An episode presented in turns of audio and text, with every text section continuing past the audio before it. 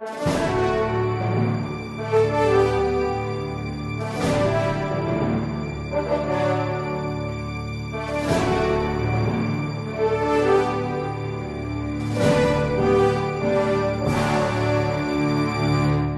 Parresia, nós gostaríamos de falar do grande pecado da indolência.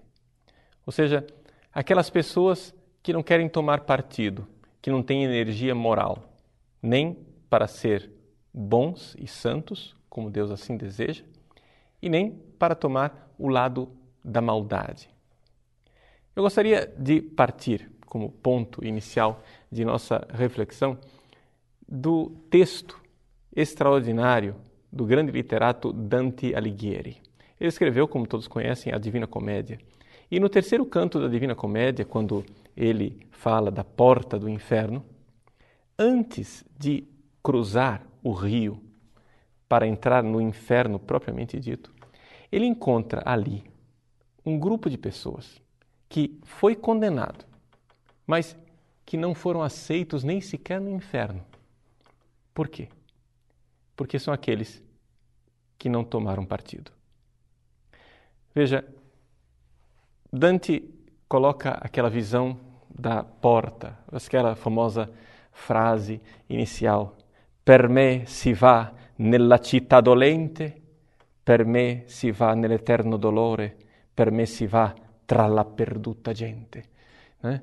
Ou seja, por mim se vai à cidade do sofrimento, por mim se vai ao eter à eterna dor, por mim se vai ao povo desesperado.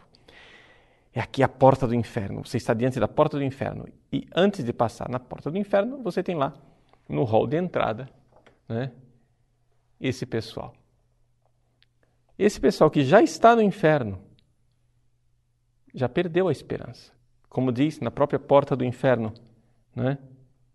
Lasciate ogni speranza voi que entrate. Deixem toda esperança, vocês que estão entrando por aqui. Porque daqui não tem mais saída. Ok. Só que ali, Dante, que dentro da, da, poesia, da alegoria aqui, está caminhando com Virgílio, né, que é um poeta pagão, portanto condenado ao inferno, vai ser o guia turístico de Dante no inferno. E então Dante pergunta: mas quem é esse pessoal que está gemendo aqui? Por que, é que eles estão sofrendo tanto? O Virgílio responde assim, dizendo que eles estão entre aqueles anjos que não foram nem fiéis e nem infiéis a Deus. Ou seja, aqui Dante está colocando aquela categoria de pessoas que não quiseram tomar o partido de Satanás, mas também não quiseram ser fiéis a Deus e lutar por ele. Mas ficaram lá, indolentes. É o povo que ele chama de Inhávia. As pessoas que vivem desta Inhávia, que estão sofrendo. Dante é, pergunta, mas qual é o sofrimento deles? O Virgílio, o guia turístico, diz: Non ragionam di lor, ma guarda e passa. Não, não se preocupe com eles. Olha e passa. Não fique preocupado com essa gente. Esse pessoal em cima do muro, esse pessoal que não quis tomar o partido de Deus, que não quis lutar por Deus.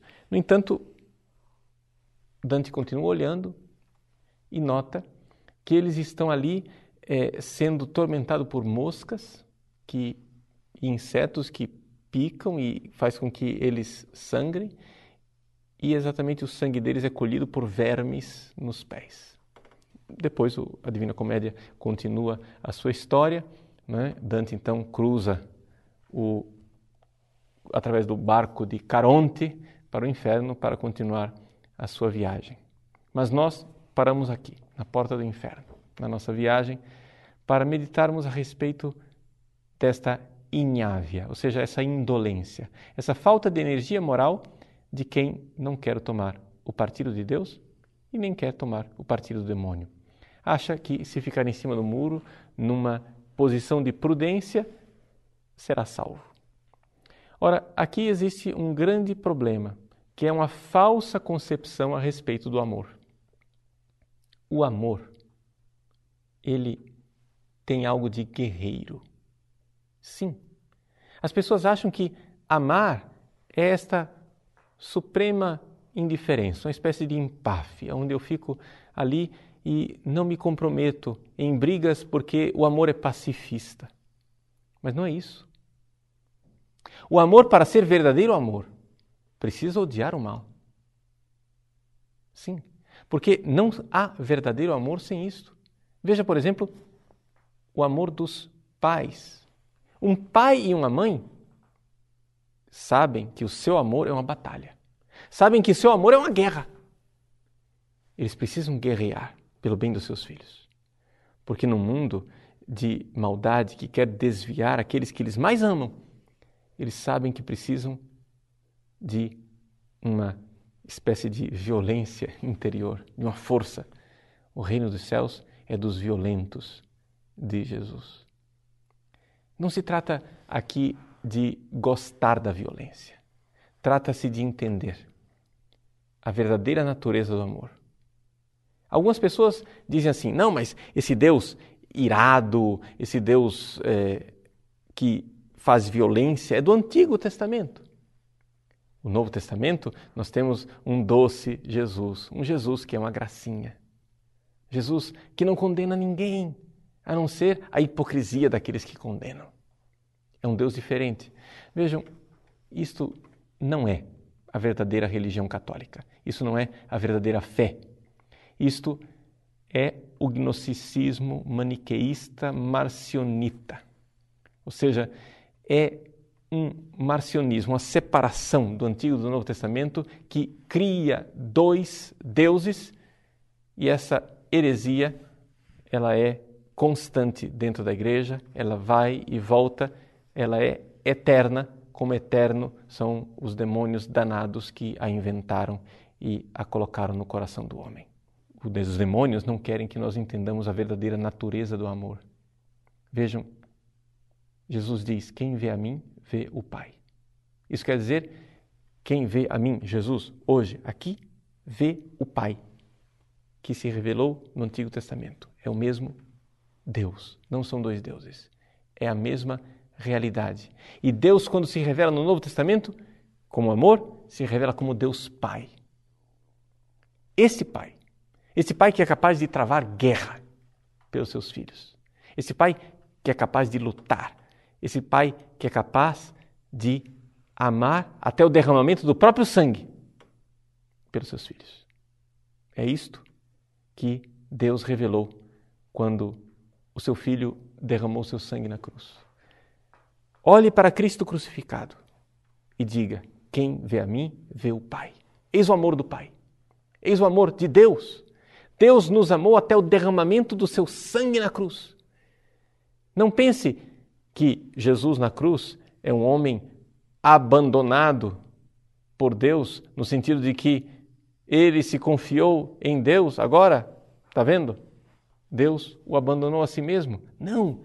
Essa frase é dos tentadores, essa frase é daqueles que não creram. Nós que cremos, olhamos para a cruz de Cristo e vemos quanto Deus nos amou. Por quê? Porque vemos na cruz o sangue derramado de Deus por nós. Quem vê a mim vê o Pai.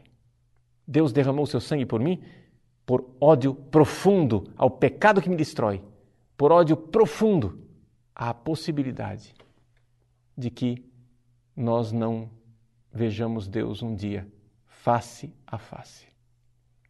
Meus queridos, nós precisamos sair desta pasmaceira, precisamos sair desta indolência. A indolência de não lutar pelo bem. Não há verdadeiro amor se esse amor não for um amor guerreiro, batalhador.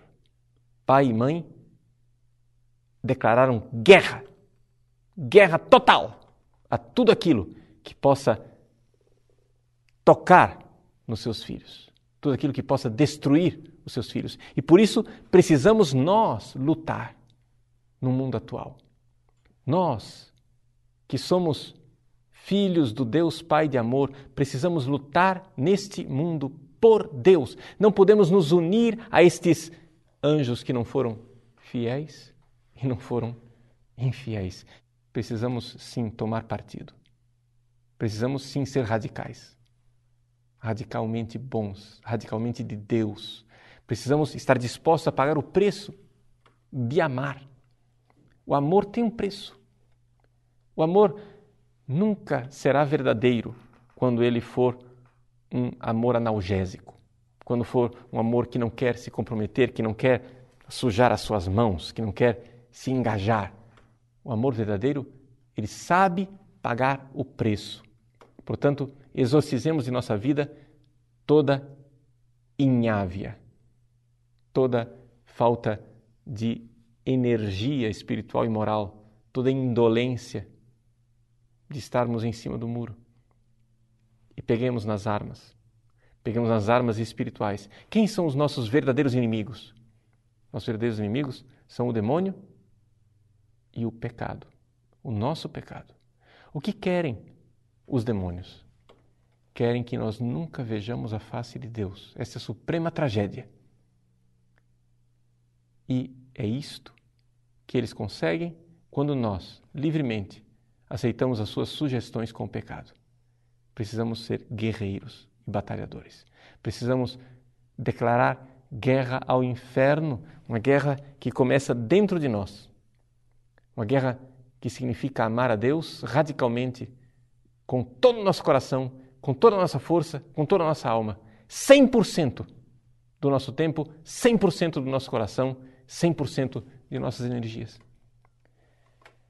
Isso significa ser santo. Mas só existe uma triste razão pela qual nós não somos santos. É que nós não queremos. Não queremos com força. Não queremos de verdade. A santidade, este amar a Deus sobre todas as coisas com todo o nosso coração, é uma coisa que o homem sozinho não é capaz. Mas Deus é capaz em nós. E Ele está pronto para nos dar essa graça. Ele quer nos dar essa graça, ele anseia por nos dar esta graça.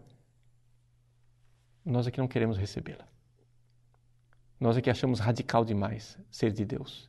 Sim, sim, nós amamos a Deus, mas vamos exagerar. Nós amamos a Deus, mas vamos também né, pegar leve essa moderação covarde, medíocre, indolente, de quem não quer pagar o preço do amor e que não conhece por isso o verdadeiro amor.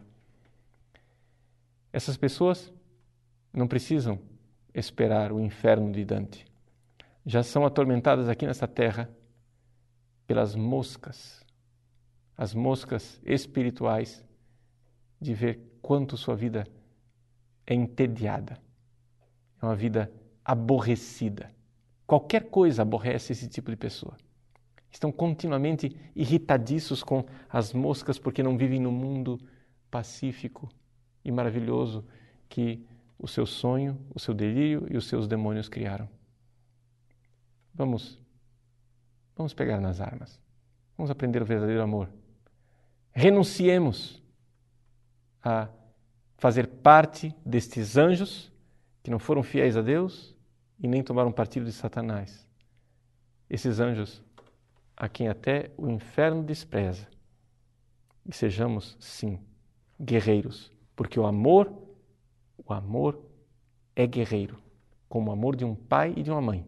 Deus se revelou como pai, não como o vovozinho bondoso, não como um sujeitinho indolente, diplomático, em cima do muro sejamos também nós, filhos deste Pai. Sejamos também nós capazes de derramar o nosso sangue e tomar o partido de Deus.